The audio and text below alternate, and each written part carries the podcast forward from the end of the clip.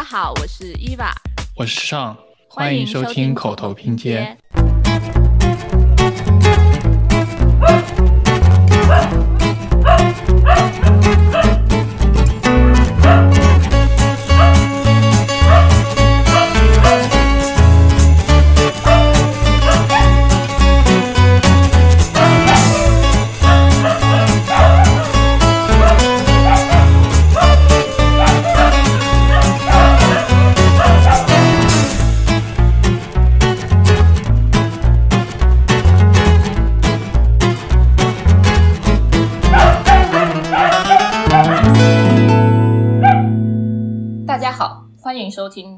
口头拼贴。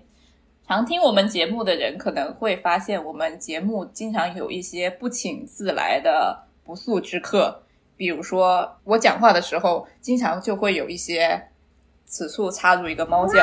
厕所那一期海瑞讲话的时候，经常有一个鸟叫，此处插一个鸟叫。然后呢，反正总之就是会有各种各样莫名其妙的声音出现。所以大家应该知道，设计师身边都围绕了很多的小动物。所以今天我们的主题就是我们的宠物森友会，大家鼓掌，好像也也不是很森呢、我也做了一点点小小的 research，根据狗民网发布的二零一九年中国宠物行业白皮书里面显示，二零一九年。呃，我国的城镇养宠物的人数已经达到了六千一百二十万人，然后其中城镇的猫狗宠物渗透率、家庭渗透率为百分之二十五，就是大概每四个家庭就会有一个家庭里面会有一些宠物。但是据我肉眼直接观察，我身边的那个设计师群体里面的宠物家庭渗透率应该是远高于这个数字，应该超过了百分之六七十，因为我们很多人。好了，现在又有狗叫了，因为我们很多人都养了宠物嘛，养了猫狗，所以我们生活中也很难免会遇到很多跟猫狗有关的设计，比如说猫猫的家呀，然后狗喜欢出去户外活动，一些狗的运动的场所呀，所以这些就是涉及到了很多有关于宠物的设计，我们今天也可以聊一下。哦，还有一个事情就是，人家还做了 research，就是就是所有养宠物的家庭里面，养猫的家庭有百分之四十几。养狗的宠物有百分之五十几，然后其中呢还有低于百分之十的家庭呢是养了一些奇怪的异宠，比如说蜥蜴、老鼠、鱼。然后今天我们也有请有请到了我们的异宠代表小张来跟我们讲一讲他养异宠的小故事。我是常驻嘉宾小张，之前也多次上过节目，给我的小仓鼠们打过广告。然后他们的 B 站叫做快乐爪爪，他们的 ins 叫 bubbly paws。对，然后希望喜欢的朋友们可以关注一下。反正大家都很熟了，我就不多说了。对，小张经常说，大家经常听到他说“快乐爪爪，快乐爪爪”，但肯肯定很多听众都很 confused，就是很疑惑，“快乐爪爪”是个什么玩意儿？快快乐爪爪是他四四只小仓鼠的一个 B 站的账号账号，大家可以去看他的四只小仓鼠的生活日常。对，再不看他们就走了。仓鼠的寿命很短，大家一定要抓紧看。对，那我们今天还请到了一对猫狗双全的嘉宾，臭臭妈和臭臭爸，他们也来到了我们的节目，欢迎他们。你们要不要做下自我介绍？大家好，我是臭臭妈。Hello，我是臭臭爸。呃，非常然后我简们单。好甜啊！我们我们家目前是动物园，我们有两只猫和一只狗。呃，新进的狗狗只有五个月大，然后猫猫臭臭它是我们的头胎，它现在已经三三岁了。然后莫卡莫卡也是另外一只猫猫，我们收养它的时候，它本身已经一岁了，所以它现在是四岁。还有 Coco，Coco 啊，Coco 之前说了五个月大，然后我们养了猫大概两年多了之后，然后觉得我们家的臭臭妈同学非常想养一只狗，然后然后有一种执念，然后梦想一定要成真，然后于是我们就又把 Coco 领回来了。我不知道此处是不是应该聊一下猫跟狗的差异，就感觉呃养狗的过程跟养猫的过程还挺不一样的吧。然后狗的这几个月感觉比猫的这几年体验都要更长一些，然后非常的 非常像养娃的经历，了有一点点艰辛。我就是领他领 Coco 回来，其实领回来也是非常缘分的一件事情。那天就我陪他去开卡丁车，然后我正好就刷手机搜到对面啊、就是很近的地方有一个 breeder，我就想着说啊，我们去看一看吧。然后就到了那儿之后，抓起他那一瞬就觉得哦，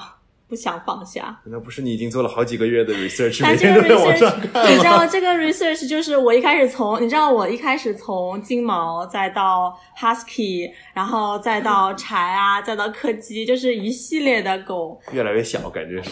体型上面越来越小。一个是啊、觉得啊、狗狗长大以后，它的体型如果超过猫太大，对猫会产产生一种威胁，对它的那个。呃，安全会有一个隐患，所以啊、品种一直从最大的狗啊、挑选到了最后就挑到了比熊小型犬。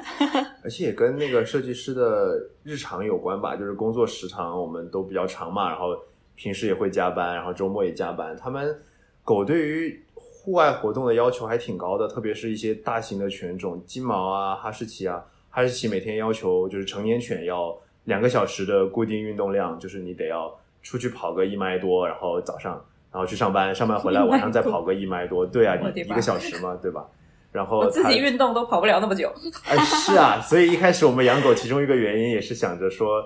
能帮我们督促我们运动吧。然后其中一个原因，但感觉两个小时的运动量也太大了。然后我算了一下，感觉三十分钟这个运动量可以接受，然后就养了个小型犬。我们之前看的那部电影《Togo》，你还记哦得它？天，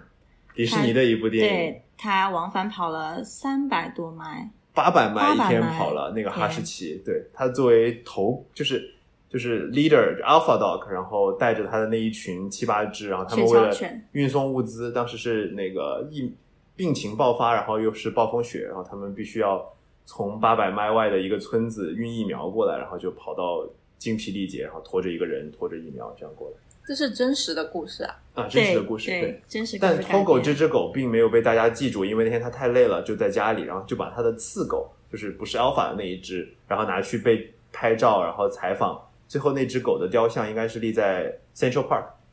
啊，对，很惨很惨。但是大家都知道 Togo 的故事就是了。对我感觉在我们日常的聊天，在比如特别在美国，就是平常聊天，大家很爱问你是一个 cat person 还是一个 dog person，就是这一点，我们之前我还跟我同事聊，就是也跟他聊，dog person 并不意味着就是你的个性可能是 dog person，但你其实会喜欢猫。对，就我们俩的结论是呃相反的。就比如说，我觉得他是一个 dog person，但他很喜欢猫。我觉得我自己是比较像 cat，呃，一些猫的特性，但我是很喜欢狗，所以。嗯，真实情况是互补属性。嗯嗯，有道理啊。我觉得上我还他就比较比较像猫的性格，就比较 呃比较比较安静，宅一点，比较安静。对嗯对，比较安静，没有那么热情，没有那么收手。像狗就比较看谁他都想上上去社交一番，然后好像 Sean 就比较喜欢狗。对 对对。那你们说我是蛇的特质吗对，那 mouse mouse person 是怎么回事？哦，对不是老鼠，不是老鼠，仓鼠英语怎么说？？Hamster 对，hamster person，hamster person 就是怎么回蛇的？特质吗？对，仓鼠其实怎么说呢，就是很像一个臭豆腐，啊就是 为什么会像臭豆腐？就是你在没有喜欢上它之前，你就完全不能 get，就会感觉就是臭豆腐，你就觉得很臭，然后乍一看就觉得乍一闻觉得很臭，会很想离它远一点。但如果你真的就是喜欢上它，你 get 上那个点以后，你就会非常的痴迷。而且我也已经把我周围很多朋友给拉入了这个坑。对，这个我们可以之后细说。居然是臭豆腐的比喻。好吧，要不你顺势说说你为什么会开始尝试臭豆腐？对 好啊第一口是怎么吃下去？对，第一口为什么会要吃臭豆腐，不吃正常豆腐？对，就是去年不是疫情刚开始嘛，然后大家都开始买宠物什么的，然后但是我就是还没有下定决心要买一个猫或者狗，因为那个是十几年的一个承诺嘛。然后我就说，那我可以养一个再容易一点的，但最好是那种毛茸茸的，就不要是乌龟或者金鱼那种，那种互动性就太低了。然后后来我就看到一个学妹，然后她养了仓鼠，然后她就疯狂给我安利。后来我说那行吧，那我就养养看。后来就是发现仓鼠真的是特别的好养，它不是很粘人，不需要你怎么照看它。然后因为它比较小嘛，你可以各种就是和它互动，就是性格刚刚好那种，而且它会有很多很奇特的那种小表情。但是总体让我觉得最最好的就还是它们特别的就是容易养，就只要把它们放在笼子里，然后放上垫料。可能两到四周，然后你都不用换垫料。如果你铺的更厚，可以几个月也不换垫料。如果你用的是很大的笼子，呃，如果呃，如果是很这个这个具体情况具体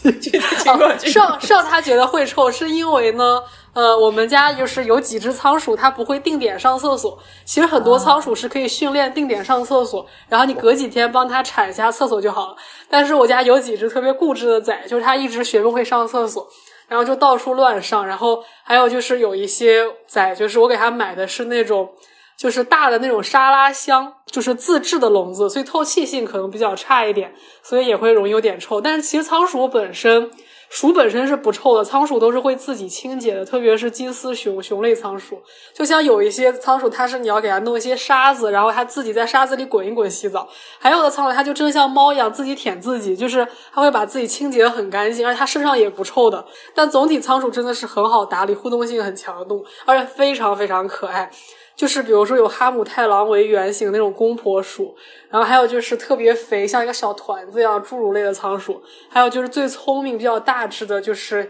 叫金丝熊仓鼠，它学名叫叙利亚仓鼠，就是大的可能有十五到二十厘米那种，特别像一只小熊，特别可爱。那你介绍一下你四只仓鼠？我的第一只入的仓鼠是公婆鼠，叫做麻鼠，但是公婆鼠这个品种就是跟人不是太亲，把它买回家来一周。他也完全不跟我互动，我就去买了第二只，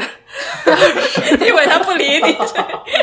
对，就是全程就像养了一个笼子一样。然后，而且，而且仓鼠它是和人的那个就是作息是相反嘛，它是就是白天。睡觉晚上起来，但是我又是一个早睡的人，所以经常就和他的作息是错开的，就可能就是全天都见不到鼠，甚至睡得早的时候一周也见不到鼠。然后他也不跟我互动，反正就是，而且他窜特别快，就这个鼠它特别敏感灵活嘛。后来我又买了第二只，然后第二只是个公婆鼠，是个一线仓鼠和三线仓鼠的杂交。嗯。一线仓鼠跟一线明星和三线明星是一回事吗？什么叫一线？就它是一种就是呃侏儒仓鼠分支的品种，英文名就是三一线是叫 Campbell，然后三线是叫 Winter White。然后就是他们俩就是杂交混合了一个以后，然后就是那种它会就是有三线布丁的那个毛色，但它会有一线的红眼睛。我突然明白了，是背后有三条线对吧？那个对对对，是的，是的，果然是内行，臭臭爸果然是内行。明白了，我我都在想一线女明星和三线女明星的那 是这个意思。但是他们的价钱，其实我在国内的话，就真的是一线和三线。一线就是能卖到一两百人民币一个，然后三线可能就小几十，最便宜的还有五块钱，反正就很夸张。然后后来就买了肥皂，肥皂是个侏儒仓鼠，然后它还挺虎挺乖的。然后后来我就是加了一个仓鼠群。然后在知乎上找的，然后当时群友就一直晒，就晒他们的熊类仓鼠。后来我就被洗脑了，我就说那我也买个熊类仓鼠吧。然后我就去买，正好赶上 PetSmart 仓鼠打折，然后他们那段时间不知道为什么 就是进货了很多仓鼠，然后我就去了两家 PetSmart，然后各相中了一只，然后就把它们给领回家了，然后就有了熊大和熊二。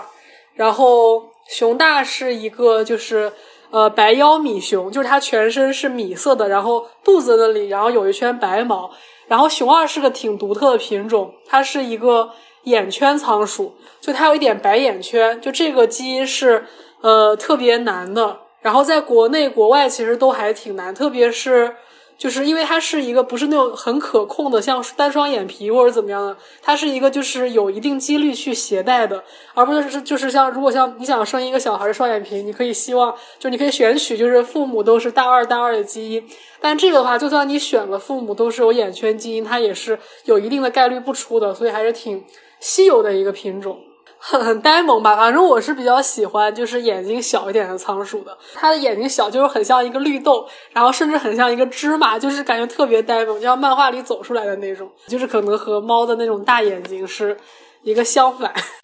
那我们可以顺便来聊聊猫。嗯，那你可以先讲你跟你的猫的故事。我跟我的猫的故事其实也有点像你们跟 Coco 的故事，当时也是跟臭臭爸和臭臭妈一起去的嘛。就是那天说，哎，那里有个那个 shot，我们去看一眼啊，我们去看一眼看看吧。看，然后看一眼就哇，这个好可爱，这个猫哇，它还会跟我互动哎，它还会来蹭我，它会来找我玩，就被被收服了，然后就带回家了。记得当天我们还完全没有准备说要带猫回家什么的，然后是臭臭妈开着车带着我们和和比比，就是现在这只猫一起一起回家。然后当时它因为它坐车总是会特别的激动，特别的 nervous，然后它就会它那天就在一直在车上狂叫，非常躁动。而且当时 Shout 不是会给你一个那种纸皮箱给你装猫回来，它竟然突破了那个纸皮箱，就它的力气特别大，它直接把那整个纸皮箱突破了，然后就冲出来，开车开的惊心动魄的。对啊，比比是我见过力气最大，然后叫声最响。对，它是唯一一只突破了那个纸箱的猫。对，我还记得我们当时它一旦突破之后，就是伊娃他们都抓不住比比。我们就连就是赶忙的跑去了 Passmore，然后我们我们两个把猫困在困在我们的这个怀里，然后让他们出去买买那个笼子，然后我就记得，对我就记得我怎么都抓不住它，它就是拼命的想要往往我身上窜出去，力气非常大。对，虽然它声音很大，呃，力气也很大，但它其实平常特别的温柔，就它从来没有出爪挠过人，或者从来没有攻击人的行为。然后现在就是因为我朋友出去玩了嘛，然后又寄养了两只猫在我家，所以我现在家里就有三只猫。今天早上起来我就特别的崩溃，我一早上起来就看到地上有一坨屎，估计是三只猫在玩那个蹴鞠。所以养宠物有时候就是呃，就这点好，不知道这点好还是这点不好，就是给你生活带来很多惊喜。你一个人，比如说你跟你的。呃，另一半或者你的男朋友、女朋友住在一起，你们两个如果待久了，只有你们两个就很容易出出问题、出事故嘛，因为你们两个整天就是大眼瞪小眼，就很容易看对方不顺眼，就容易吵架。然后这时候，如果你们有一只宠物的时候，你们的注意力就会转移。可能有很多夫妇就是没事儿，就是生个小孩也是这个理由吧。就是 真的有这样的夫妇 这个小孩考不好了，混合双打是吗？对对对，就可以混合男女混双，对，一起出气，就把对方的气全部撒到那个第三方。小孩好惨，家庭团结靠孩子，原来是这样的。那我们要不要回到？这个我们的主题上面聊一聊你们的，聊一聊你们是怎么在家里对布置一个属于你们宠物的角落。我们可以讲，我们可能有一点特别，因为猫跟狗的需求不一样，然后同时我们自己的需求也有自己的一方面的需求，然后所以而且家又很小，所以就被迫把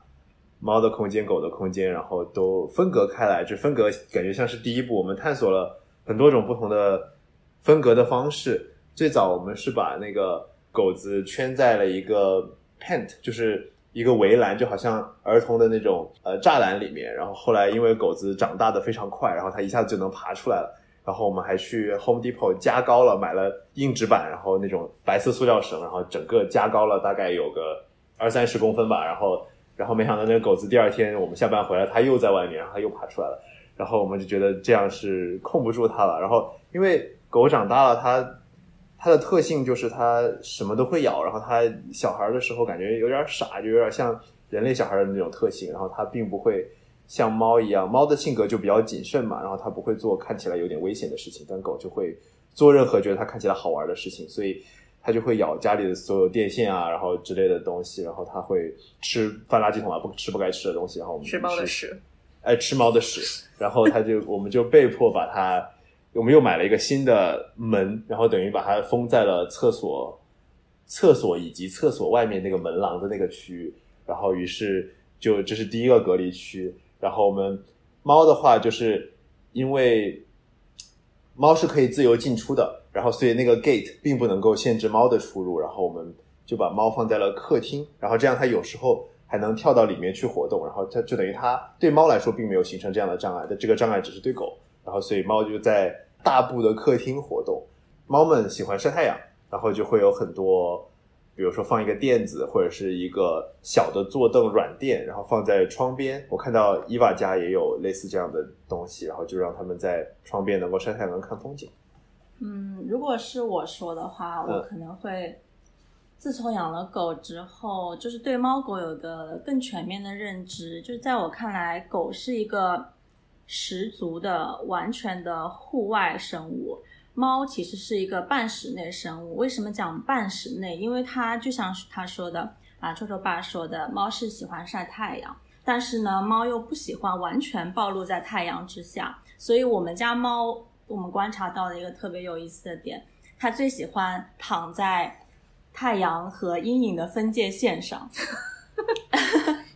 太然后我们之前去 shelter 路过一个 shelter，我就觉得它为猫猫搭的半室半室内半室外的空间非常好。它就在建筑外面呃搭了一个围栏，就是全方位的一个 fence。然后里面装置了猫爬架，各种猫猫用的这种空间，就是啊垂直性的空间、水平空间，非非常丰富。但是呢，它又同时能够听到外面的一些啊噪音，然后能够看到外面啊马路上面的车或者行人在在穿梭。所以就是猫这样一个空间，既能满足猫的好奇心，又能提供猫一个安全性的一个保护。然后狗的话。你就是在家，很多人其实会笼养狗狗，就是把狗放在笼子里，它只要呃能够呃这个笼子容纳它可以三百六十度做一个旋转，这个空间对它来说就已经够了。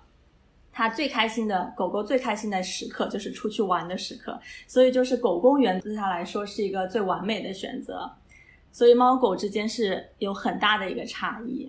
然后他刚刚说的那个带着户外空间的那样的一个地方有学名的，叫 Catio。就是一般大家 说 patio 就是那个建筑户外附属的一个小院子，然后其实他的做法就是他把那个小院子等于搭了个顶棚，然后用那种 wire 就是一种金属网之类的东西把它封起来，然后同时在上面做了非常多高低错落的平台，然后管道之类的东西，然后让猫可以从它的建筑就正正式的建筑的窗户这样从管道这样爬出去，然后在。它的 patio 的最外侧，然后靠着那个金属壁、金属网壁，然后在那个很高的平台上看外面。然后也有的人会做成一个像柜子一样的形态，就是它是一个细长型的 box，从从那个窗户或者说什么什么地方，然后这样伸出去。然后如果你家大的话，就可以这么做，然后就也不用做一个很大的院子，就真的是一个细长型的。这样它左右两边都是室外的自然，它就可以在中间一个像嗯树高的笼子一样的区域，它既可以爬高，然后又可以看向两边，然后也是。非常 ideal 的一个猫活动的场所，感觉是猫的梦想。就是人家自己在家里会改对大家，就是如果他家很大的话，对有院子的话。然后就刚刚我们讲的，其实很多是家养猫，就家养猫，大家他们就是很少有家养猫是会呃放到室外去。就我们昨天也看到一个叫 Architects for Animals，它就一个动物的建筑师联盟，它就为流浪猫设计一些 shelter，然后它的其中一个就是座椅是人可以坐在上面，然后它内部的空间其实是空的，就是流浪猫猫可以啊待在里面，然后跟人就有一个共享的空间，这个就特别有趣。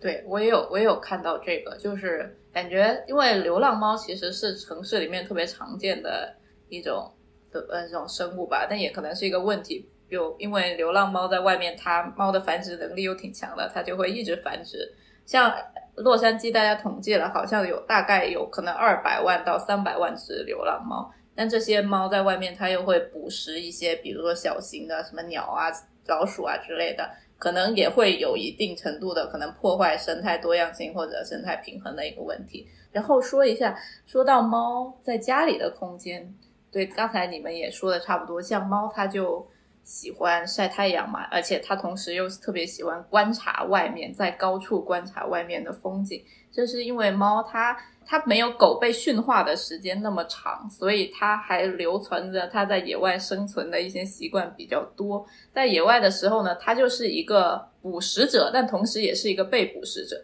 就它会去捕食很多小型的老鼠啊、鸟啊什么的。但如果它，但是它同时也是一些更大型的什么老虎、狮子、狼的的食物，对，所以它就需要找一个，它就喜欢那种又可以俯瞰全局，又可以观察周边环境，但是同时又难被抓到的一个地方。所以这就导致了它为什么它特别喜欢在高处，因为在高处的话，它就可以观察到周边的环境嘛，但同时。比如说像狗啊、狼这些，它都不太会爬树，所以大家其实都逮逮不到它，抓不到它，所以它是一个比较安全的一个选择。所以在我家，我就装了一个吊床，像我现在下面就有一个吊床，上面就有一只叫普洱的猫。它我就是把它贴在我们那个落地窗上，然后它就可以躺在上面，一边晒太阳，一边看楼下的车水马龙。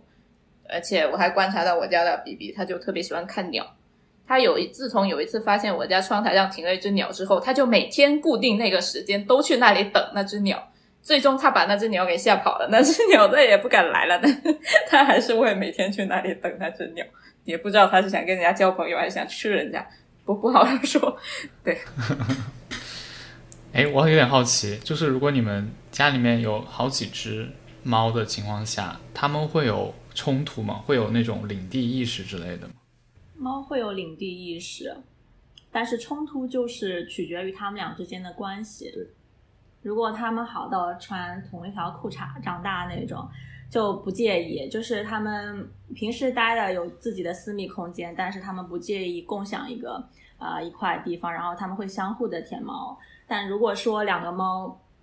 无法共处，那么这个时候给它们一个独立空间是非常重要的。你爱的是啊，你拥有不同的猫爬架，或者一个人占据书桌、客厅，一个人占据房间、床，需要有一定的隔离。然后这个也跟那个猫的性格有关，就是有的猫是比较扩张型的，它要一直扩大自己的领土。比如说莫卡，莫卡每天就会，它有机会就会跑出我们家门外，然后到处蹭自己的味道。然后它是非常希望能够扩大自己领土的那种类型。然后臭臭就不会，臭臭就会。觉得有自己舒适的一片舒睡觉的地方就够了，然后你你来我可以啊，我就跟你共存好了。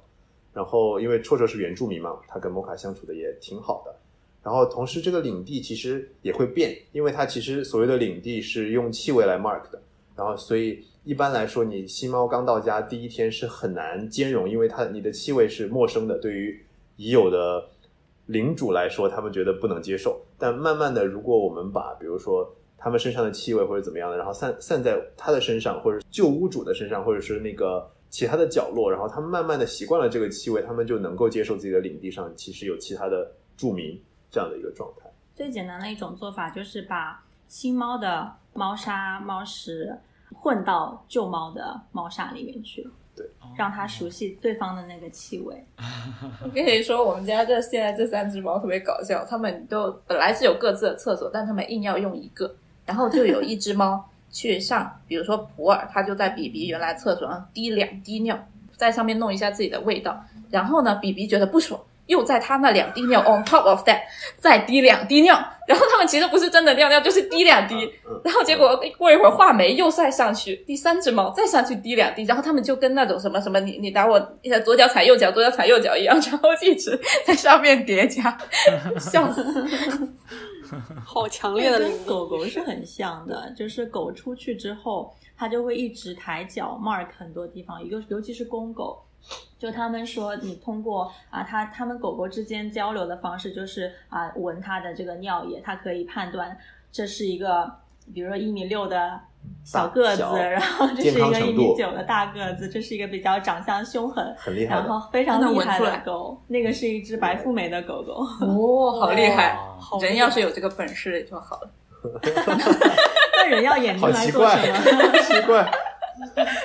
并不想要这样的技能。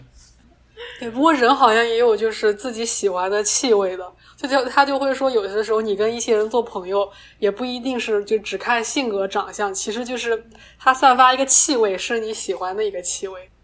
那小仓鼠呢？他们小仓鼠呢？你给他布置了什么？他喜欢什么样的空间？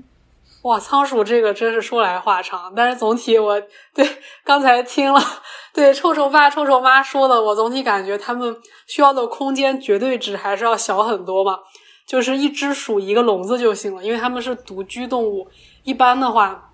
就是一只鼠一个笼子，然后只有公婆类的仓鼠，然后在有经验的情况下，可以让它们群居，然后群居在很大的笼子里。但一般情况下，就是不要让它们住在一起，同品种的或者是不同品种都不要住在一起，他们会就是互相抢地盘，然后杀到只剩一个那种，还是挺凶残。仓鼠的话，其实。就有一个我还挺想分享给其他鼠友的，就是一定要保证你们仓鼠有一个大一点的笼子，因为虽然仓鼠很小，但是不代表它可以用很小的那种活动空间。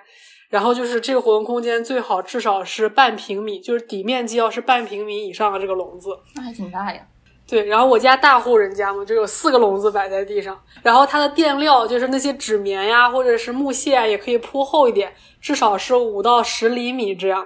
然后再一个仓鼠一定要配一个跑轮，就是比较一定要比较大的跑轮，特别是如果是体型比较大的熊类仓鼠，不然如果它一直就是腰拱着，然后在上面跑，对它的脊椎和身体很不好。然后跑盘就是它是一个斜着的嘛，然后仓鼠跑时间久，它可能会脊椎有点变形，然后而经常被飞出去，就会被跑盘的离心力给甩 给甩出去。我觉得时间长了可能对它的安全不是很好。不过我觉得总体在美国的话，就是呃仓鼠的用品选择真的很少，而且都没有很好看，而且也非常贵。我觉得主要是因为就是美国人一般都是养狗和猫嘛。就不会太照顾仓鼠，但是像国内或者是日韩，然后或者是港台地区的话，然后港台和大陆地区就是有很丰富的这种仓仓鼠的产品，而且卖的比较便宜。特别是如果是在大陆地区的话，就是大家都知道，就是呃生产工业生产就是轻工业比较发达嘛，有各种各样设计的特别好看仓鼠的小窝、小水壶，然后特别特别智能。然后就是，而且还会经常，他们会雇佣一些小仓鼠去给他们拍那种广告宣传片，会特别吸引人。反正为了应对这个问题吧，我就之前也说，就是买的那种饭店那种大的那种透明的沙拉盒子，然后给我们家的小鼠改了几个笼子，这样的话就比较大，而且比较有观赏性嘛，就不会是一条一条的那个笼子那种。然后对，然后包括他吃的很多零食，还有他们的药什么的，我都是从国内转运的。我觉得还是就是美国这边真的养仓鼠不是那么容易，大家需要很有创意的去，就是选择一些食物和器具，然后或者给他们自己做一些东西。然后刚才我有听臭臭爸说，然后他的狗狗就他们家的 Coco 就是好像围了几层栏杆还会跳出去嘛。其实仓鼠也很容易，就是越狱，特别是两只熊类，就是熊类仓鼠，就是体格比较大、比较活泼，他们的爱好就是越狱，就是它会躲在厨房或者沙发底下的角落，把它们抓过来的过程其实还挺艰难的，因为仓鼠很小，然后它们会躲在很阴暗的角落，你真的是不可能看得见的，而且比如说你拿一根。就是扫把的背面去倒那些角落，他们就会听到那个声音很敏感就跑掉，你是抓不住他们的。就各位鼠友，如果你们遇到这种情况，不要着急，你们就拿一些仓鼠最喜欢吃的零食，比如冻干豆腐呀、西兰花之类的，然后就是放在一些阴暗的角落，你看哪个角落的东西被它吃了，你就把它缩小范围。有的时候你甚至能突然开灯，发现它就在那个角落正在偷吃东西，你就赶紧把它给逮住就行了。对，然后就最惊险的一次，我记得是有一次我去华盛顿玩，然后去了两三天，我那个笼子没有关好，发现它第一天就越狱了，它就一个鼠在外面转了有转悠两三天，一口水都没有的喝。但我还发现它把就是放在地上的一袋就是食物袋子里的花生全都挑走。那它还挺会吃的。挺会吃，但两三天没有喝水，当时把我吓死了。然后把它抓抓着，然后拿回去以后，然后它就疯狂就是要喝那个水壶里的水，然后一直喝一直喝，然后喝了一两分钟。然后它特别蠢，它就是想把那个水壶塞到自己的夹囊里，想把那个水壶嘴给带走，他以为这样就可以拥有所有的水。但总体就是挺傻的，不还蛮可爱的。跟猫狗相比，还是要。就是会少花很多心思。你出去旅游最长时间一个月都没有问题，只要保证他们有水，然后有有粮就可以了。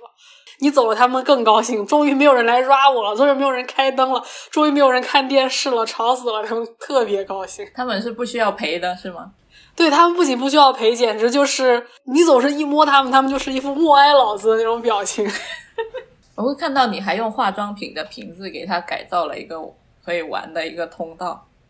对，是因为我们家麻薯，然后它特别的瘦小，然后一般网上买的那个就是管道，让它钻都有点粗，感觉就是不能满足它那种被压缩在狭小空间里的那种仓鼠特性。然后正好就有一个化妆品的一个瓶子用完了，然后是很长那种长条，我就把它洗干净给它。它现在特别喜欢那个瓶子。如果大家感兴趣的话，可以上我的 B 站快乐转转或者 ins w 突如其来的广告。好，那我们要不要到下一题？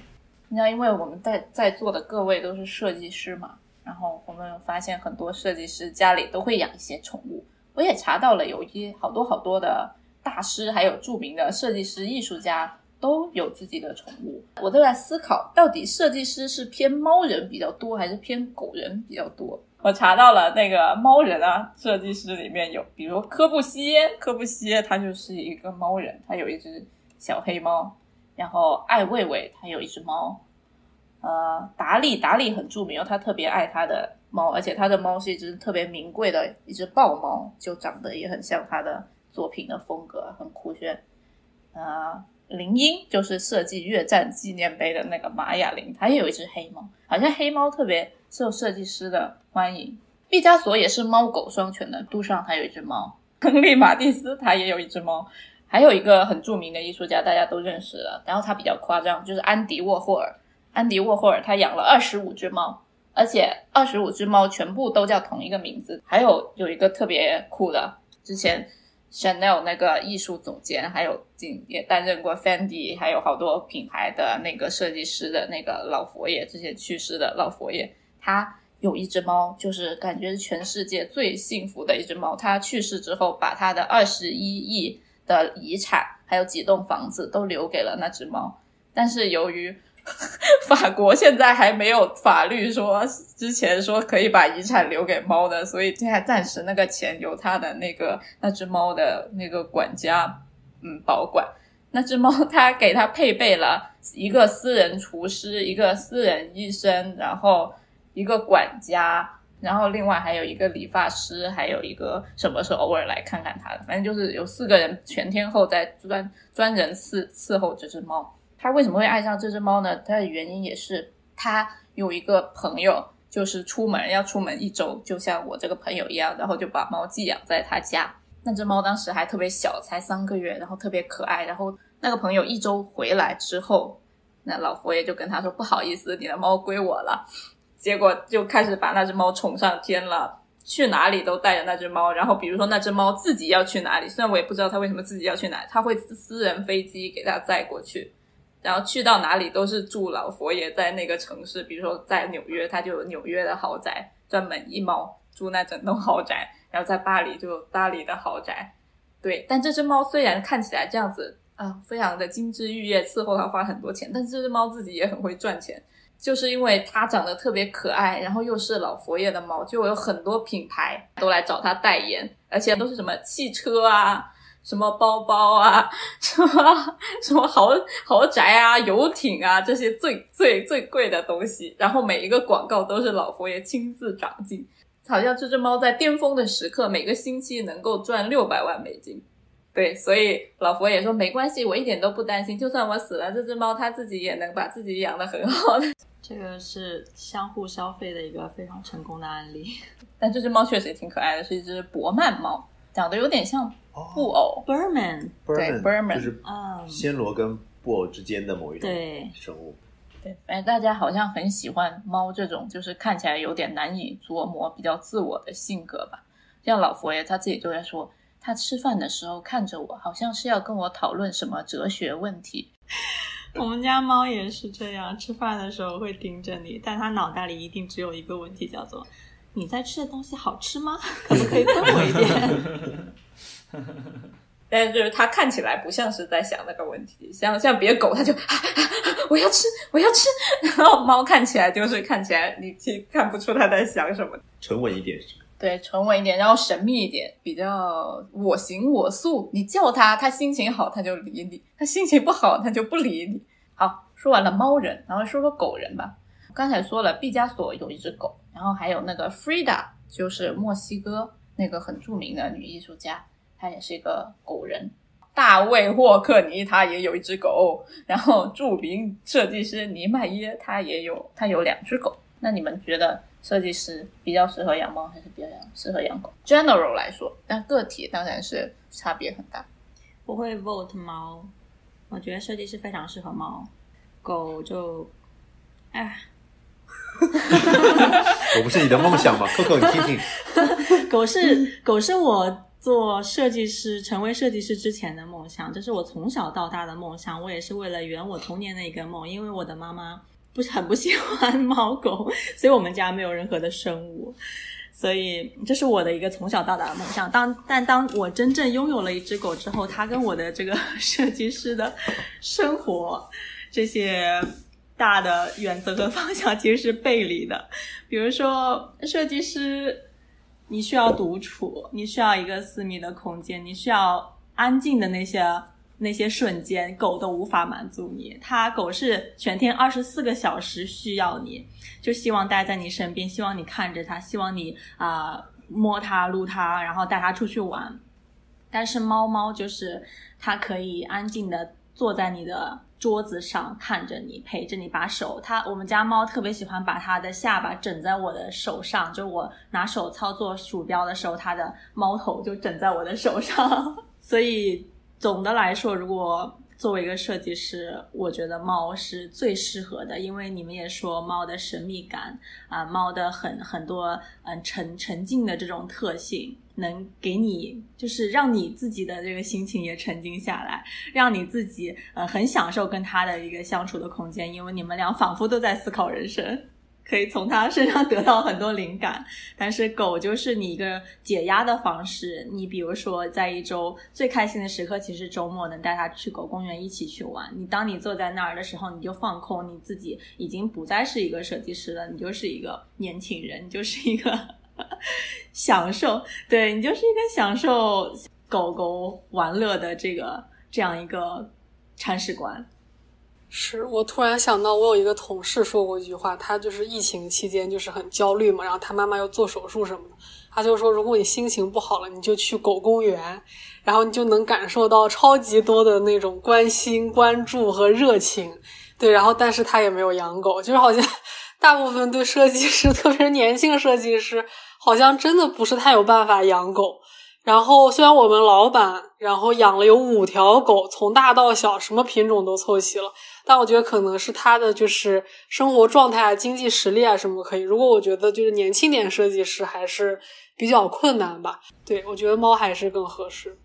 我就着陈迪跟臭臭妈刚刚说的，我要为狗发一句声，我觉得是个很好的情感上的寄托吧。就是为什么我们会养这个狗，其实也是因为有一部分原因啊，觉得我们在家工作了一年多，然后吵架的次数也明显增加了，然后觉得其实是啊，这这是真的，然后感觉有一个。狗其实是会牵引你很多，就引导你的很多情绪出来，就是你其实是有些积在心里的东西，然后你跟它玩，或者你跟它吼，你你们俩打一架，然后这个事情自然而然就化解了，其实你就不再有心里积攒的不开心或者什么。你跟谁打一架？跟臭臭跟狗妈打一架还是？跟 Coco 跟 Coco 跟 Coco，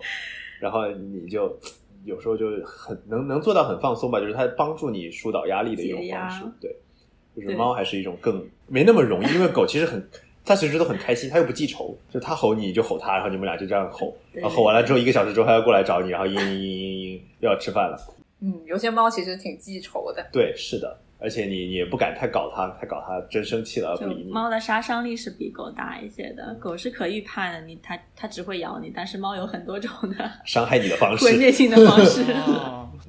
对，猫猫它会它会计，它有计谋。因为我有一次就是跟我同学之前也是寄养在费城的家一只猫，我就跟它吵架，吵完我以为这事儿过去了。第二天起床，我打开门，他马上跳上沙发，当着我的面在那个沙发上唰开始尿了一泡尿。他就是预谋了一个晚上，就为了报复我那一会儿。它信息一定要传递到，因为这一瞬间他必须要告诉你这是传递给你的信息，对而不是他 random 的犯错了。猫卡有一天我在床上的时候，我在床上在那儿就是看东西，然后他就我以为他是缓慢的朝向我去，就是想要获获得一些我的关注，结果他当着我的面在我的床上被褥上尿了一滩。你还在床上对不对？对，我还在床上还在上，睡觉他就是慢悠悠、非常就是优雅的踩着猫扑走过来，然后准备好。原因是因为它的猫猫砂砂盆脏了就是它想让我们知道它大叫，但是没有获得关注，所以让它用这种非常极端的方式让我立刻马上。是其他的猫砂盆。对猫猫想法很多，但是我觉得狗它就比较正能量，它感觉随时非常 energetic，非常乐观，非常对，无条件的快乐。对无条件的快乐，无条件的乐观。如果你心情有点低落的时候，你看到它，你可能会被治愈一下。比如说方案没有通过的时候，你就去跟狗玩。但猫好像也挺适合，就是我们日常暴躁的时候，因为我们有时候被甲方惹到了，或者有人或者老板老叫你改，来来回回改一个地方，你很暴躁。那这时候狗如果再来给你犯一个错误，什么把你的什么东西撕碎啊，你就整个人轰就不行了。但你看到猫，你就感觉哦很 peaceful，它就会看用一种很 peaceful 的眼神盯着你。盯着你说干嘛呢？这有啥好气的呢？对，但我觉得我们办公室就是因为有那些狗，然后就你很生气的时候，他们在你旁边摇摇尾巴，你就觉得好像也没有什么大不了。我特别好奇，就是你们办公室是可以带狗，然后有很多人，并且很多人带狗是吗？挺多的，对我们一般有时候有三四只，有时候。妈呀，狗公园，室内狗公园，会闹吗？乖吗？他们会一直待在自己的 blanket 上面吗？嗯还是会到处溜达？他们会到处溜达。觉得 首先，他们的那个，他们首先主要是为了闻到那个食物，他们就会马上跑过来，这是第一件事情。然后，他们如果没有食物可以闻，然后就就会到处溜达，给大家摸来摸去这样子。可以大家摸来摸去你去，也可以把 Coco 带到办公室去。可以呀、可我太小了，他现在还没他有他担心他在 Coco 在地毯上面拉屎，就是跟他他因为才五个月大，他咬别人的那个电线，等一下把电脑的。线咬坏了。对对对，但那个人肯定很感谢 Coco。真的有疗愈人心的作用。对是狗是比较疗愈人心的。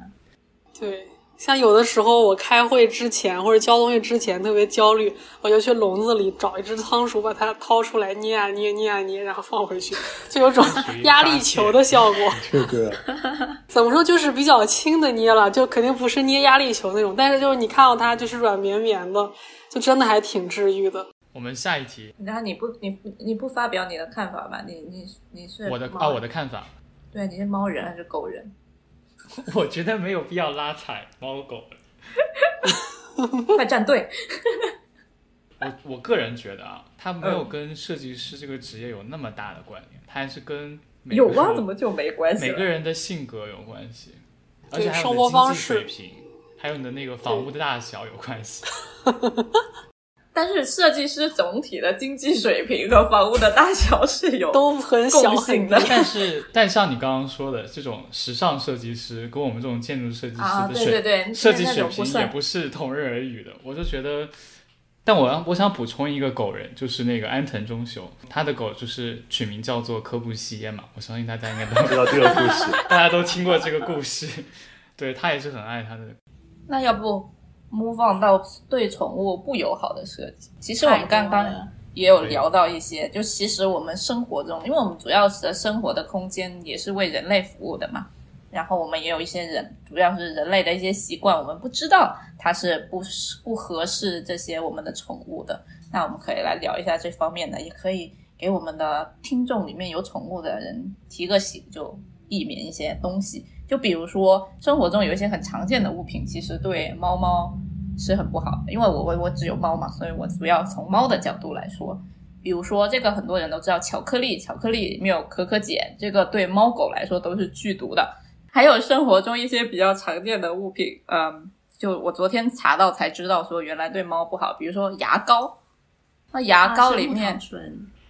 对，然后牙膏里面很多还含有氟，就是因为含氟其实对人的牙齿是好的，可以防止蛀牙什么。但是那个东西对猫来说毒性是蛮强的，如果猫不慎吃了牙膏的话，就可能也要马上去看医生。嗯，还有比如说樟脑丸，我们有时候会在衣服里面放一些樟脑丸，防止衣服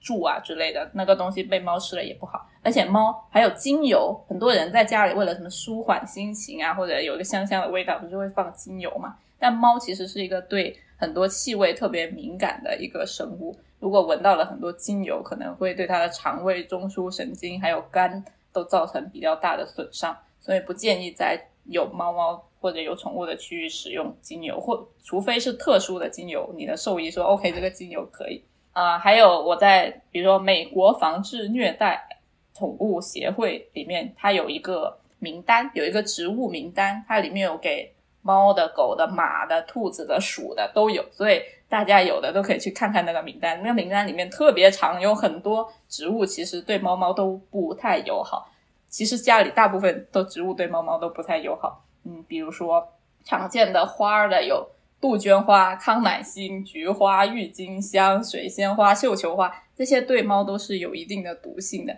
但毒性不是特别的强，因为我们都知道抛抛抛抛开剂量谈毒性就是耍流氓嘛。就如果 如果它不是吃一大束整束花吃下去，它也不会怎么样。但是就是可能还是要避免，防止它说你看到它吃，你要制止它。还有很多的，比如说一个网红植物龟背竹、鹤望兰，就是那个天堂鸟，还有铁树、绿萝这些网红植物，对猫猫都是有毒的。绿萝都不绿萝也是不行绿萝绿萝也不行，但是哦毒性不是很强，它吃了可能会呕吐，然后腹泻、食欲不振。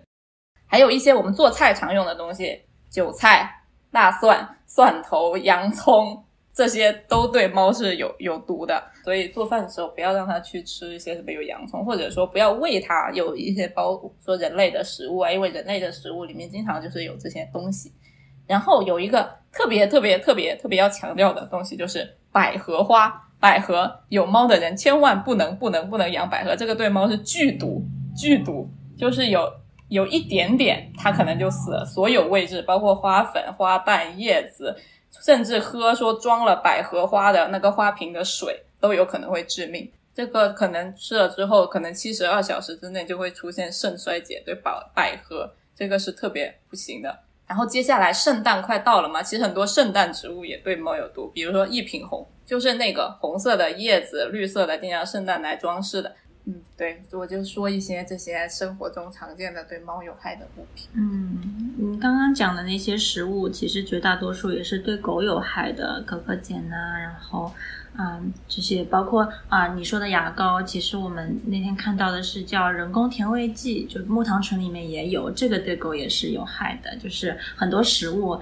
啊、在不了解之前，其实我们都不知道。我觉得，如果就比如说你们猫狗说差不多的话，我现在想要仓鼠，其实有一个，特别是在国内对它很不友好的就是快递。就现在很多人买仓鼠，他会就是用快递的方式买这个仓鼠，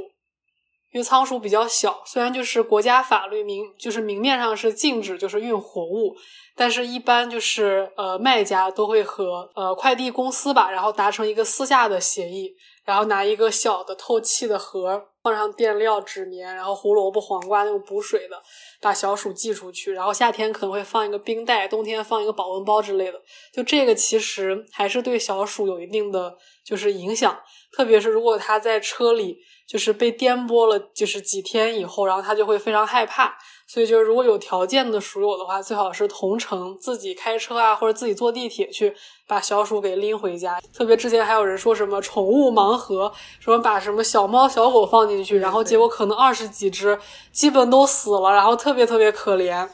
然后但可能仓鼠还好啦，如果运输得当，但是还是有风险，然后大家要注意。对，然后吃的，我觉得刚才大家说的猫狗不能吃的，那仓鼠肯定也不能吃。然后仓鼠还有不能 吃的就是。那仓鼠猫可以吃吧？啊，可以，仓鼠、猫可以吃，猫猫的话，仓鼠也可以吃，因为仓鼠是杂食动物，那种哎，不不是很刺不要激吵，不要吵，不要吵，打起来了。但是它不能吃菠萝，不能吃橙子、柠檬那种的，就是会感觉有一点酸酸的那种，它不太能吃的。什么葡萄什么的，少量吃没有问题。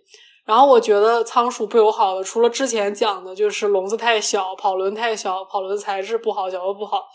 然后还有一些不太好的设计，让我想想。对哦，最可怕的就是一些看起来很稀奇古怪的那种仓鼠玩具，什么就是七扭八扭的管道，然后会有一些仓鼠就是扭的时候不小心被卡在里面，然后主人也没有发现，它就被卡死在里面了。还有就是仓鼠跑球，就是跑球看起来好像仓鼠在里面走，然后那个球也滚，好像挺可爱的。但其实仓鼠在里面是极度恐惧的，它越恐惧它就越动，越动球就越滚，它在里面就是被吓得要死。然后现场那个球打开以后，然后仓鼠都它都尿尿了，就是特别害怕，就是其实对它的心理健康很不好。所以大家就是在网上买那种就是奇怪的仓鼠玩具，一定要小心。我补充一下，就是你们可能前面主要以那个吃的为主嘛，然后我还想补充一个是视觉上，因为我们知道那个狗狗和猫它的那个识别颜色跟人类是不一样的嘛，然后狗狗可能只有一个偏黄色和偏蓝色为为主的一个那个色谱，所以它其实跟我们看到的世界是不一样的。它对于一些图像的识别上，其实我觉得很多如果是专门针对宠物的那种设计，其实有在注意这方面。我觉得还有就是因为这些宠物，其实它们的，我们可以把它们看成是一个小孩子嘛。比如说，它们可能没有办法，有些有些小狗没有办法识别玻璃，或者是有些猫没有办法识别玻璃，它们可能就会因为一些为人类做的一些设计而受伤。另外有一个点是那个噪音，其实很多狗有有统计有三分之一的狗都会很害怕什么烟花呀。还有一些什么车辆的噪音，他们视觉没有人类这么好，所以他们很多是依赖嗅觉和听觉，然后他们听觉就好像可以就是听到比人类更远的一些的声音，所以这方面我觉得也是需要在设计上注意的。嗯，你刚刚说到的那个狗的声音灵敏啊，那其实这个还涉及到一个，就是狗的社会化训练这一个层面。就是狗狗在两个月到四个月的期间，它是最适合做社会化训练，就是你要带它去到人多的地的地方，去到啊噪音多的地方，让它来熟悉这样子的声音，以至于它长大以后就不会啊过度的反应。然后，另外狗狗讲到一个不太。呃，人性化的设计是狗公园的植物选择。嗯，就比如说我们公寓楼下的狗公园，它的这个灌木丛是带刺的。这个我们很多狗狗对家长朋友都反映说，他他们的狗在里面玩耍的时候，就会不小心被那个刺给扎到。嗯，这个就很不合理。然后另外一个就是材料，这个狗公园当然就是我们在围栏里面，它是人工的草皮，这个就是没有任何问题，它也便于冲刷和那个清洗啊。但是呢，它外边外外就是围栏外边是呃 concrete，就是水泥水泥地。然后狗狗有时候会在外面奔跑的时候，就会啊摩擦它的那个脚蹼，就是它的脚脚掌会会流血，所以它这个材料也很不也很不友好。那那什么硬质铺装应该用什么？然后对狗的就是呃肉垫比较好。狗最就他们最喜欢的就是草皮。然后我们之前去到那个 Silver Lake Reservoir 旁边的一个 dog park，它里面是单纯的就是土地。就是泥土的地，所以我们家狗去完之后，它就变成了一只小黄，从小白变成了一只小黄。但是它在里面奔跑起来就没有任何的问题和忧忧患。然后对关节也有影响吧，就是不只是那个指甲跟垫，其实它们也更适合在软的地方上面奔跑。然后说是在硬质如果长期奔跑的话会对关节有影响。然后。如果再说的细一点，就比如说你怎么去做这个软的铺装，就是我们之前也做过一个，在韩国城这边有一个设计，然后大家就在研究，就在想说用什么样的一个铺装是最适合狗的。然后一开始说草皮，但草皮的话，这个东西，因为其实你需要考虑很大程度上的 resilient，就是因为它狗狗会每天在上面上厕所，然后会有味道，然后你要怎么去让这个地方让人去靠近它的时候不会觉得它。嗯，气味性让人觉得反感，然后可能会现在大面积使用的是人工草皮吧，就是因为它可以用高压水枪或者用大大面积的水去冲洗，然后很好的让这个地方能够保持它应该有的清洁的样子。然后沙土的话当然是更好的，因为其实它自然的条件下，它那个沙土，因为如果大家呃假设每个人的养狗都会减掉自己的狗的排泄物的话，那其实它因为自然的这种。风吹日晒，它其实还是能够保持比较干爽的一个状态。当然，如果场地比较小，就没有办法做到。但人工草皮这些的，就是更奢侈的，就是公园啊什么才能够做到的东西。而且有一个狗的天性叫做，狗见到草皮就会想上厕所，就是其实是一种 potty train，就是关于怎么训练狗上厕所的一种方式。就是如果这个铺装是接近于草皮的话，它其实是利于主人去做这方面的训练的，就是接近于天性的这样的做法。所以它之前有一个产品，就是我以前也考虑过，啊、我在家给它进行这个 potty 训练的时候，它有一款产品就是仿就是仿仿真的人工，就是人工草皮，然后一小块，它有分几个层，就是你的那个啊、尿液可以渗透到底下，然后它清理的时候就是洗刷，但是很多啊、review 就是买的人的反馈啊、他就说这个草皮你用了一个礼拜就开始臭了，就是非常不可持续。在家居没有办法用，对，只适合大面积的，你可以清洗的这么样一个空间。我有一个好奇的事情，那有一些公园，它可能是不是专门给狗的狗公园，有一些是给就是所有人的一些普通的公园。其他一些没有养宠物的人，可能就会对说，比如说狗，它见到一个地方或者见到一个草坪，它就想上厕所，然后会有一些味道，会有一些意见。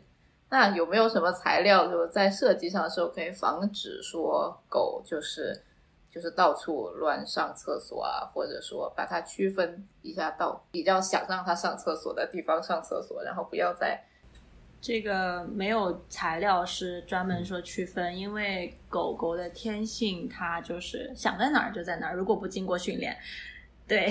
没很大，你其实你仔细观察，其实狗它还是有选择的。就是如果它是，如果你专说尿的话，因为它便便的话，你可以用袋子去捡，其实这个影响比较小。如果专说尿的话，其实它是喜欢软的材质。第一，就比如说我们跟狗训狗师一起去商场的时候，它都会避免走到商场里面的地毯区，就一般试鞋子的都是底下的地毯嘛，他会说不要到地毯 off the carpet，然后不然的话它可能会有就是生理上的想法，然后或者你出外出的时候，你其实看到任何竖直方向有体量的东西，它都会有这样的想法，因为这个是出于另外一种生理的本能，就是公狗想要标记场地，就包括半人高的坐凳啦，然后包括电线杆、树，就如果你是希望去避免的话，这个还是要更多靠狗主人的引导吧。要是看到一个特别高的人，他会不会？有可能有概率，哎有哎，我们就哎怎么讲呢？那个我们那天在我们地下停车场遇到那只啊、边牧，它长得真的非常可爱，但是它是属于一旦兴奋就控制不住自己，所以就尿在了我的腿上。哦，他想标记你说你是他的了，他喜欢。我不知道它是不是太嗨了，控制不住。对，因为我们养狗的时间也不是特别长，但刚刚臭臭爸讲到的，就是狗狗狗会标记这件事情，就是在公狗上面发生的是非常明显的。然后我觉得它在软质地面，就包括地毯啊上面，它其实是呃呃便便的欲望比。就是尿尿的欲望要大，就是它尿尿更多是会标记树脂的电线杆子，你可以看到。然后你知道我们楼下有那个防止小心地滑的这个标识，啊、所有的狗都在上面标就标志过一次，每个人路过每个人路过都会去怪不得那么滑。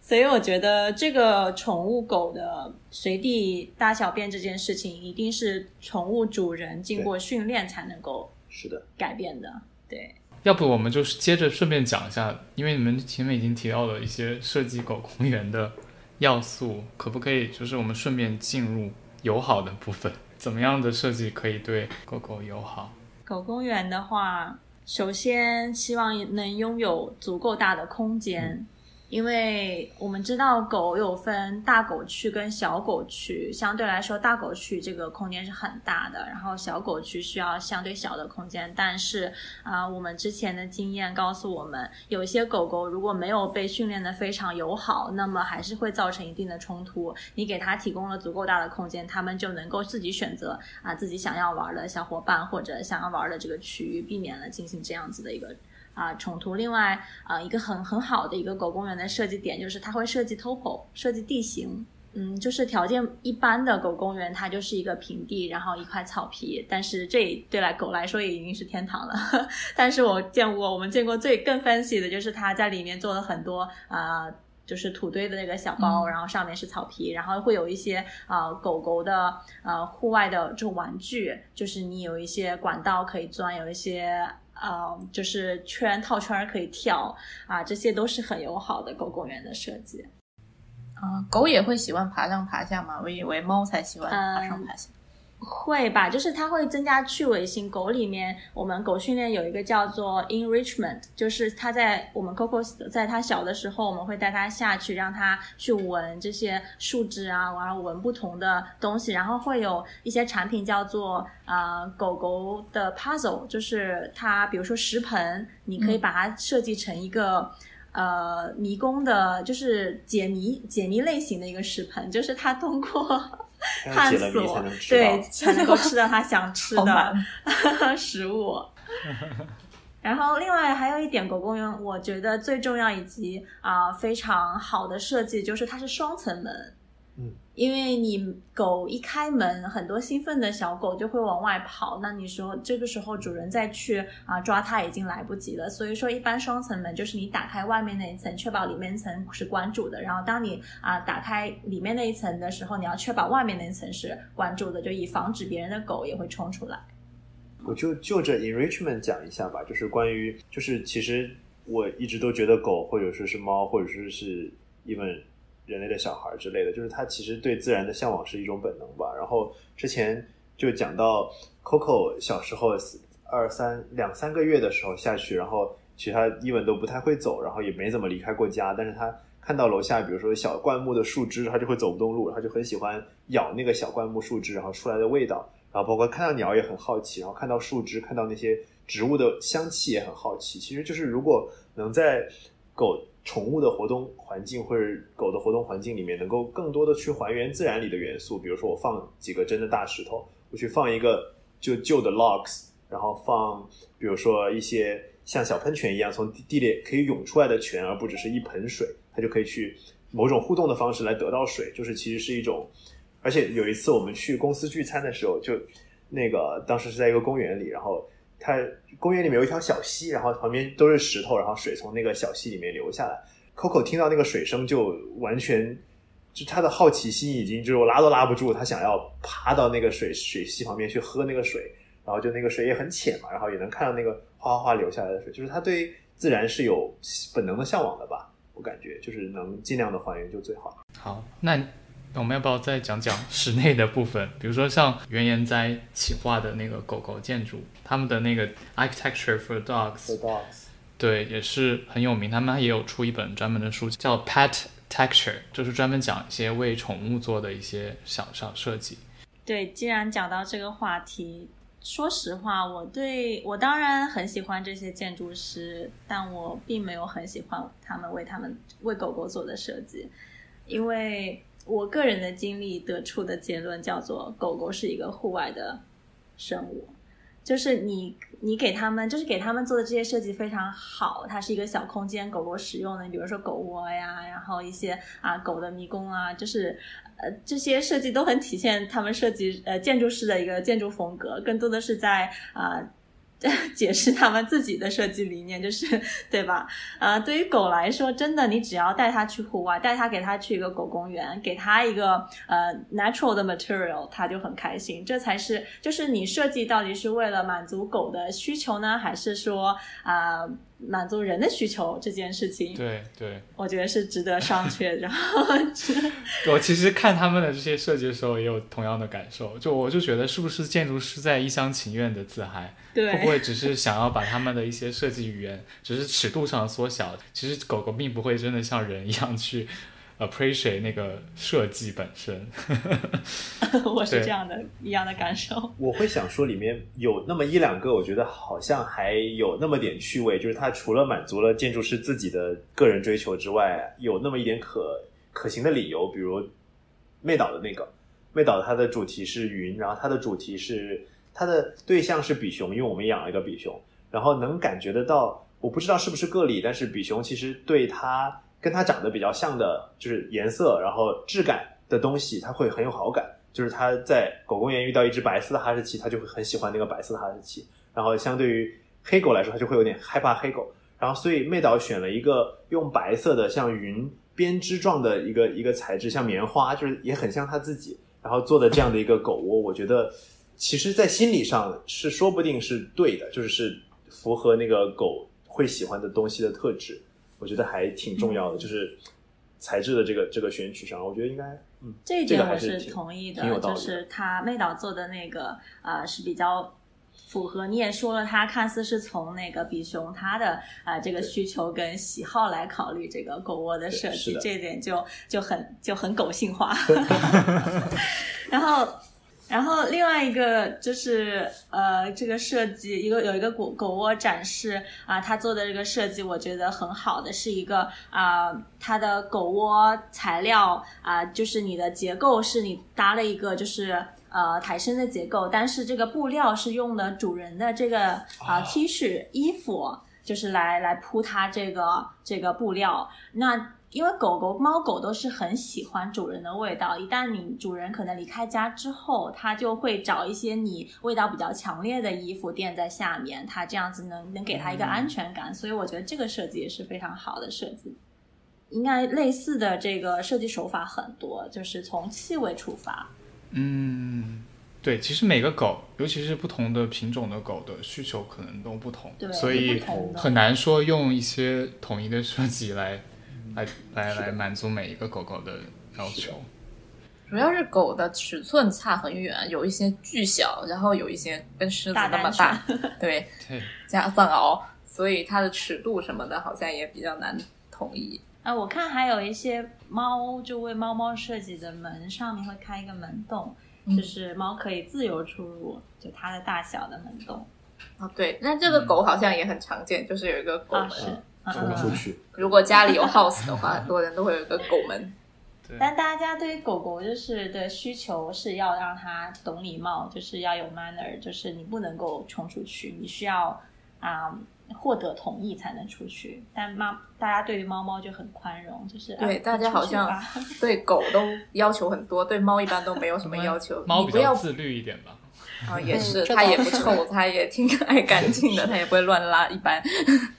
那说到猫，你要不要介绍一下你的好呀，那我顺便说一下，就也有很多设计师，因为很多设计师都是猫猫奴嘛，就跟我们之前说的一样，所以也有很多啊、呃为猫做的一些设计。但我觉得跟你们刚才说的很像的一点，就是很多的对为猫猫设计的一些什么看起来很漂亮、很简约、很高级的一些什么猫屋、猫砂盆，其实都是更多的反映了设计师个人的审美，或者说一个嗯主人家个人的一个装饰性的需求。说啊，我家有只猫，我就一定得有个猫砂盆。但我嫌我现在这个猫砂盆丑，我要让我这个猫砂盆成为我家一件高贵的艺术品，给我家 装点一番。所以就把它设计成了什么啊，爱斯基摩人的城堡的形状啊，什么高贵的北欧风格。所以大部分我确实觉得都跟猫没有太大的关系，但我有看到少部分有几个比较好的，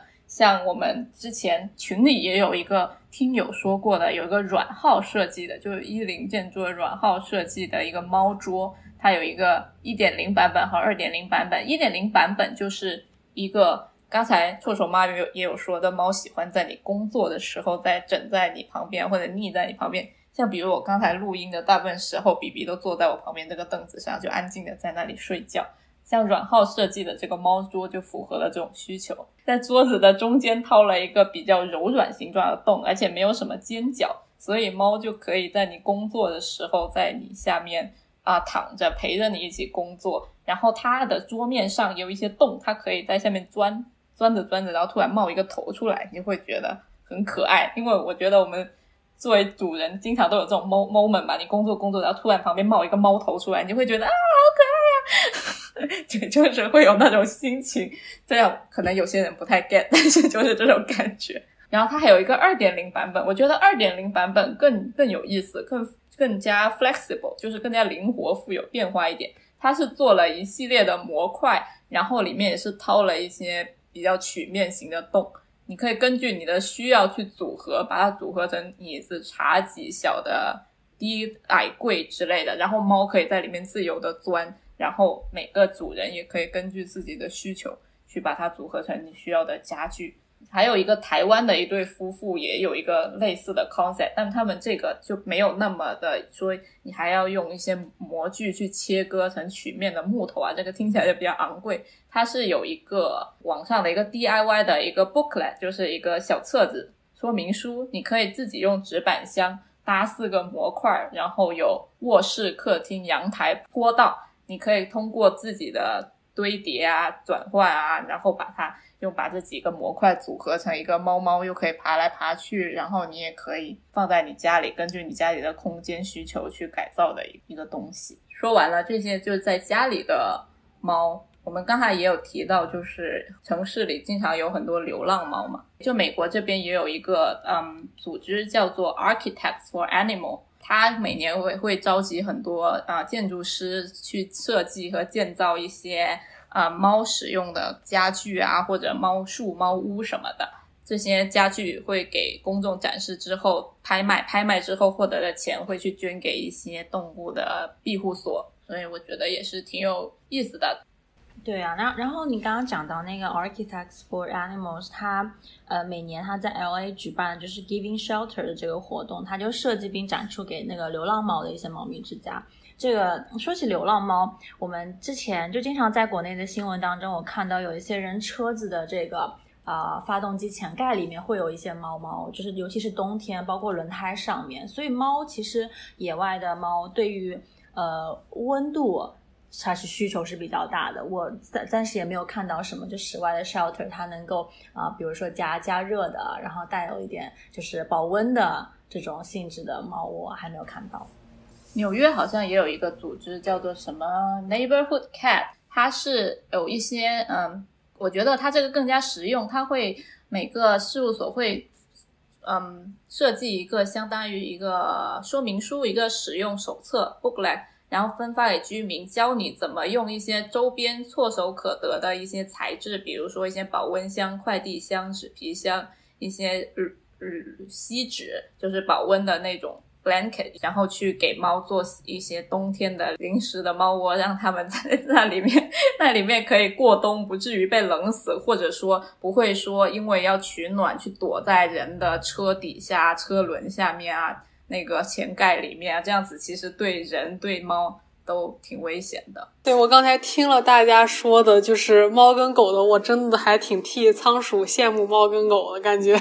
对大家都花了好多的精力，好多的关注，然后给他们提供就是特别好的那种设计。但是据我所知，还没有什么特别厉害的设计大师喜欢养仓鼠或者怎么着的。对，可能就是最大的，暂时目前已知的就是我。我其实有给仓鼠 做过一些设计，比如说刚才说的伊娃提到的，我拿化妆品瓶给它改让它钻的东西，因为那个品种它体积比较小一点。然后还有就是很多网上会有一些 UP 主会建议，就是我们拿厕纸的纸芯给它做一些小玩具，比如说给它剪成一个圆环一个圆环那种。然后圆环之间扣起来，里面放上瓜子，就很像那个训练狗和猫的那种智力玩具。然后它就一直会想努力的吃到那个就是球里面包的瓜子或者奶酪什么的。还有一个我觉得特别好，就是因为仓鼠智商不是特别高，然后所以就是有很多就是呃仓鼠的食品店设计出来那种布景，就是可食用的布景，比如说它会把那种就是一些粮食或者蔬菜干。然后做成一个萝卜的形状，然后那个草也是真的草，比如说什么苜蓿草啊之类的。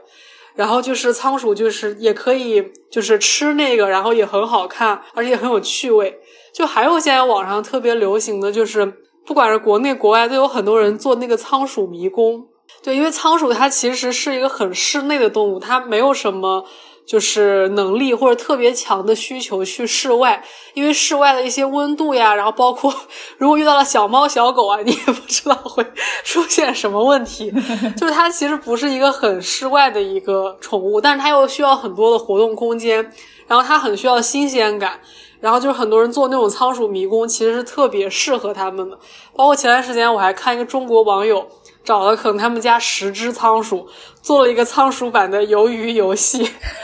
就是真的挺好看的。当然有很多仓鼠在啃那个，就是叫什么姜饼糖的那一期啊，就是那个游戏。对，哦，对，碰碰糖的那一期，然后就因为乱啃，杀掉吗？对，然后他就被淘汰了，没有杀掉，但是淘汰了。不用杀，啃坏，啃坏就变成了比比的午餐。对，然后还有就是还有一一关是过那个玻璃嘛，嗯，然后就有一个仓鼠，它体力真的太好了，然后它就是踩到那个软的玻璃，然后但是它手手很有力量，然后就勾住了那个就是杆子，它又爬上去了。我也不知道这算不算作弊，反正它最后就是活下来了。而且这个仓鼠我就不剧透了，这个仓鼠反正它活到了很后面，就非常棒。等我以后如果再搬家或者怎么着的，我可能会更定制化的，然后去给仓鼠设计更好的笼子。然后就是包括那种就是厕所和卧室在一起的那种两居室、三居室那种，这样就是仓鼠。对，然后那种套间，因为仓鼠它很爱干净，但它又很懒，这样的话它就可以在某一格里面上厕所，不用出去上厕所。特别冬天比较冷嘛，就不用出去上厕所之类的。然后还有一个，我看到一个网友他设计的一个是仓鼠小空调，那个特别牛。它就是大碗里面对，然后套一个小碗，小碗里放一个冰，然后盖一个盖子。就是这个冰一直就是就融化嘛，然后就很热。然后夏天如果你家不方便开空调或者怎么着的，然后仓鼠就可以自己躺在这个小冰箱上。对，然后这是我看过一些就是跟仓鼠相关比较精妙的设计吧。对，然后但我觉得仓鼠如果是真的想要省钱的一些学生党的话，不要省钱在笼子跑轮上，你就玩具，然后你就亲手给他们做。然后其实会更适合他们的尺寸，而且也更省钱，他们会觉得更有趣味性。你说到这个温度，我觉得也挺重要的，因为对很多宠物都需要注意一下温度。嗯，对，还有就是室外的这个啊气温，因为我们人人看对人看温度，它都是体表温度嘛，但是狗对狗来说是地表温度比较地表哦，对，因为它没穿鞋，垫子会踩到地上。然后有一次我们就去宠物店，然后它门口。会有个牌子告诉你，今天我的那个室外的温度是一百摄氏一百华氏度，然后它，比如说它的康那个混凝土地面的温度可能会比这个还要再高二十度，所以你如果要带狗出门，请就是了解一下这个情况。对，这个就涉及到材料，地表材料，你啊对这个温度的这个反射是不一样的。嗯，你你为什么狗狗会我们更喜欢带它去一些比较啊自然的材料，然后软质的材料？对，就是 versus 就最最。严重的最不好的材料就是 asphalt，对啊，沥青就是它颜色啊，然后对，又是就是温度，一般停车场的温度非常高。对，你们说到这个，就是其实仓鼠是一个体表温度很高的小动物。我有的时候真的刚回家手很冷，我就拿出一只握一会儿，真的超级暖，暖手宝。还毛拿出一只小熊，对，毛茸茸特别舒服。然后它就是整个一脸就是你是谁啊？你在做什么？好凉啊！我要睡觉啊那种，让我想起了那种初高中很讨厌的同学，总是会把手插伸到你脖子里面。对，我就是那种同学，你就是那种同学。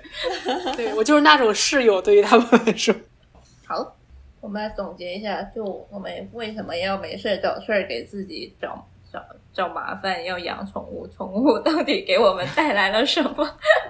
这是一个升华的环节。这个问题，简而言之，言而总之，就是爱啊！他给你很多额外的爱，尤其是你知道，一个人就是在外求学也好，工作也好啊，他有时候时常会，就是有时候你会感到寂寞，但是宠物就是完全会填补你这个空缺。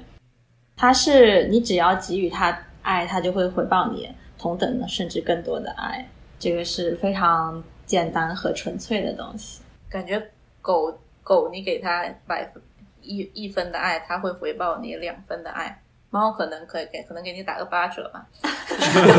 错了。猫比较含蓄，但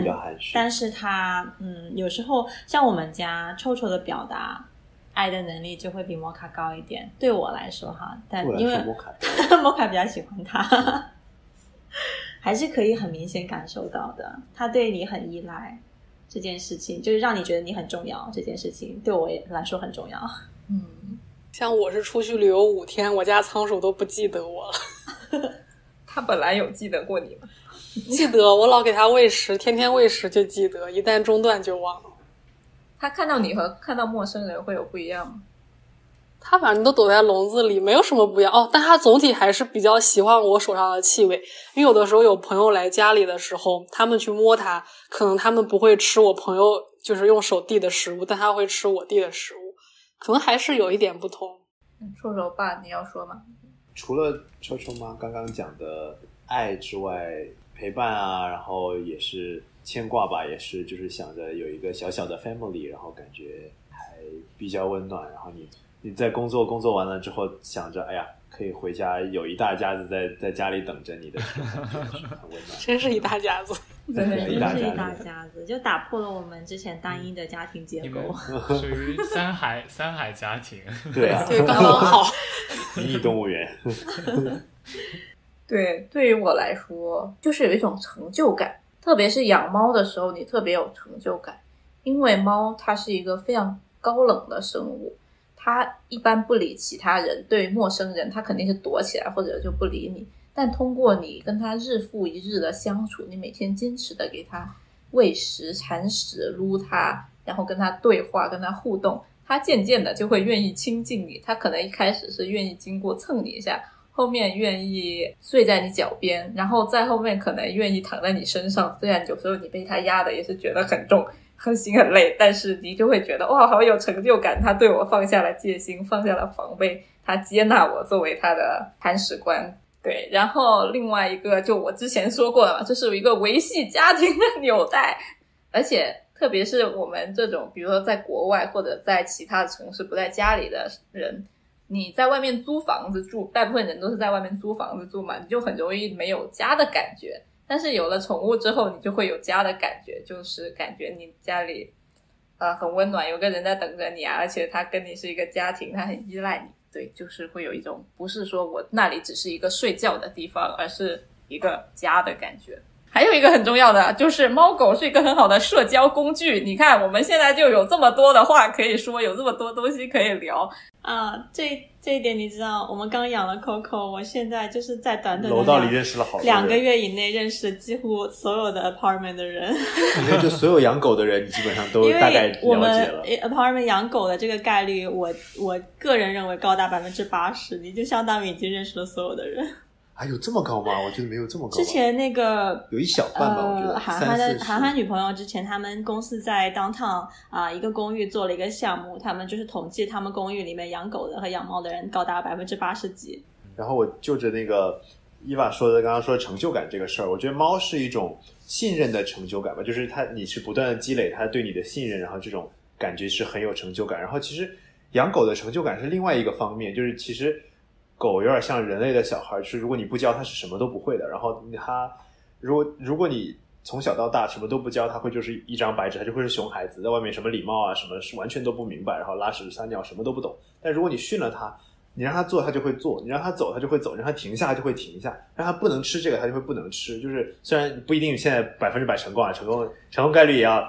depends on 它的心情，但是就是这是另外一种方面的成就感，我觉得也也是挺不错的，然后也是一种很有趣的体验。带娃的预习对，就是带带娃带娃的感觉。怎么让他不成为一个熊孩子？就是他要凶别的狗，你还得叫他说不准凶。礼貌呢，be gentle，就是你要教他做，就是怎么在跟别的小朋友、别的人相处的时候的一些交往方式吧。能明显感觉到，如果你溺爱他了，他就会特别凶，就是它会不知天高地厚，然后他就会做一些不比较比较 rude 的 manner，就是他会去凶别人啊，会大叫啊，或者来了，说你呢，Coco。睡醒了就要获得关注。嗯，你不理它，它就要一直叫。我看到你们养猫狗的这种，就是有一些爱呀，或者一些成就感，就可能仓鼠没有那么多，但也有可能是我就是第一次养，没有太多的经验吧。我看网上有一些网友也是会跟仓鼠互动的很好，然后建立很深厚的感情之类的。我觉得就是养仓鼠对我最大的影响，就是和伊娃说的最后一点是很像，就它是一个谈资，是以一个交朋友的就是办法。对，然后比如说。对，就是知乎上会有仓鼠群，然后大家一起聊，就会觉得哇，这些人都好有才华，然后会收获很多乐趣。然后包括同事，即便是不是很熟的同事，可能看到你就是没话说，说哎，你的仓鼠怎么样？哎，我就又可以有话题可以回一回了，是吧？所以就还不这错。个怎么那么务实？工具人，工具人仓鼠。工具鼠，对，然后还有我觉得还有很重要的就是，我其实我的仓鼠很棒，很优秀，他们还给我带来了流量和金钱。对，就是现在二一年还没有过完，但是我的就是仓鼠，然后已经在 B 站上盈利了三百多人民币了。对，然后当然这些钱我都以他们的流量换成了瓜子、豆腐和奶酪干，然后分发给了他们，就是多劳多得嘛。真不错。然后 多劳多得，喂，他们好内卷啊！这些好内卷，当你的我仓鼠们。我们家是不养闲鼠的，多劳多得。对我们锻炼每个崽的独立性和网络互动性。啊，你这跟老佛爷那个是一样的，他的猫也能自己赚钱，自己养自己，自己供他自己生奢华的生活。哦，那我的小鼠们还没有到自己养自己，因为说真的，他们花销还是蛮大的。对，特别是转运的吃的还是挺贵的。它的鼠生只有一到一点五年，你让它的鼠生就是在辛勤劳作当中度过了一生。多充实啊！但对对是呢？我们 也是。我突然对突然就想到了自己，对，这个其实很双赢，因为就是你相当于就是也是督促我自己帮他们记录他们的一生嘛。包括比如说现在有一只已经一岁半多了，有点老了，相当于我现在就是如果看我的账号的话，你会发现它从小到大，然后它中间一度壮年的时候，一岁左右的时候特别胖，胖的就是一大滩仓鼠。然后不过它现在就老老了以后，然后就可能会瘦瘦的什么的，感觉是一个一片就是老太太一样的那种，对，就是也相当于可以记录他们的一生吧。特别是仓鼠非常短暂，你可以就是很清楚的记录他们的一生，就觉得就是可能只有你的一两年时间，已经是他们的一辈子了那种，还是挺感人。啊，我不想面对我的宠物以后可能会死这件事情。哦，我想说我爸，我爸以前是一个特别怕猫，他特别怕猫。他说他属龙，猫是老虎，他们会龙虎斗。然后，这是什么理由啊？然后他特别，他就特别讨厌猫。他说你千万不能养猫，我看那个猫那个一个脸，我就觉得害怕。然后我去上大学之后，我怕我妈觉得无聊，我怕他们俩觉得无聊，我就给他们整了一只猫放在家里，让他天天现在天天抱着那只猫，天天就是抱着它在手上撸，然后不是给它洗澡啊，就是给它剪指甲，反正天天就是照顾它，然后给我发照片，全都是猫的照片，就是完全被猫所驯化。对，被驯化了。就如何征服爸妈，你只要把猫带回家，剩下的它自己会搞定。对，那个我昨天还查资料嘛，看到了有一个家庭，他收养了十五只流浪猫，他把他自己整个豪宅呢改造了，改造成了一个很适合流流浪猫生活的一个一个空间，包括加了很多什么空中的走廊啊，但它这些全都是流浪猫。但我们刚才也有说到嘛，其实除了流浪猫，外面有很多流浪猫，像我们上期说的，还有很多流浪汉，还有很多人他都没有住、没有吃的地方。在做这个选题的时候，其实我挺纠结的，我就就是有时候有点自我怀疑，说我这个是不是显得很娇柔造作？说我们去关爱流浪猫啊，或者说让我们去领养流浪猫。代替说啊什么去购买猫，我这样是不是很娇柔造作？世界上还有那么多人连饭都没得吃。但是那个收养了十五只猫的人，他他就说说我知道世界上有很多很多问题，但 we can we we can't solve the world's problem, but we can solve tiny problem for the cats。就是我们每个人的能力其实都是非常有限的。就世界上有很多问题，我们没办法解决，或者没办法一蹴而就的，就是突然的解决它。但是我们的能力范围可以解决很多很小的问题，比如说喂猫啊、喂流浪猫、喂流浪狗，解决一些很小的问题，就是从小事做起嘛。所以就是这样，我们也算对社会有一些贡献。然后我们的甘地，甘地他也说过，一个国家的伟大和道德的进步，可以通过他们对待动物的方式来判断。这是甘地说的，不是我说的。怎么样？这个升华的还不错吧？甘地都出来了，升华的好高，我没有想到我们一个聊宠物的节目会把甘地请出来。这这种升华很好，身体力行。你想那句话叫“达则兼济天下”，你你这个从小到大，你这个人格的升华 还是有必要的。对，其实从你对待一个宠物的态度，也能看出来你对人的态度，对社会的一个态度。那我完，强行升华，我已经被你们触动了，已经开始反思了，为什么我要用我的爪爪们赚三百多块钱？好，那就这样了。这期节目我们已经总结了，谢谢甘地。那我再报一遍大家的名字吧。好，谢谢比比，谢谢麻薯，谢谢肥皂，谢谢熊大，谢谢熊二，谢谢 Coco，谢谢臭臭，谢谢摩卡，谢谢普洱，谢谢画眉，谢谢陈迪，谢谢臭臭妈、臭臭爸，这期嘉宾也太多了。是嘉宾，虽然这个嘉宾全程没有发言，谢谢。谢谢。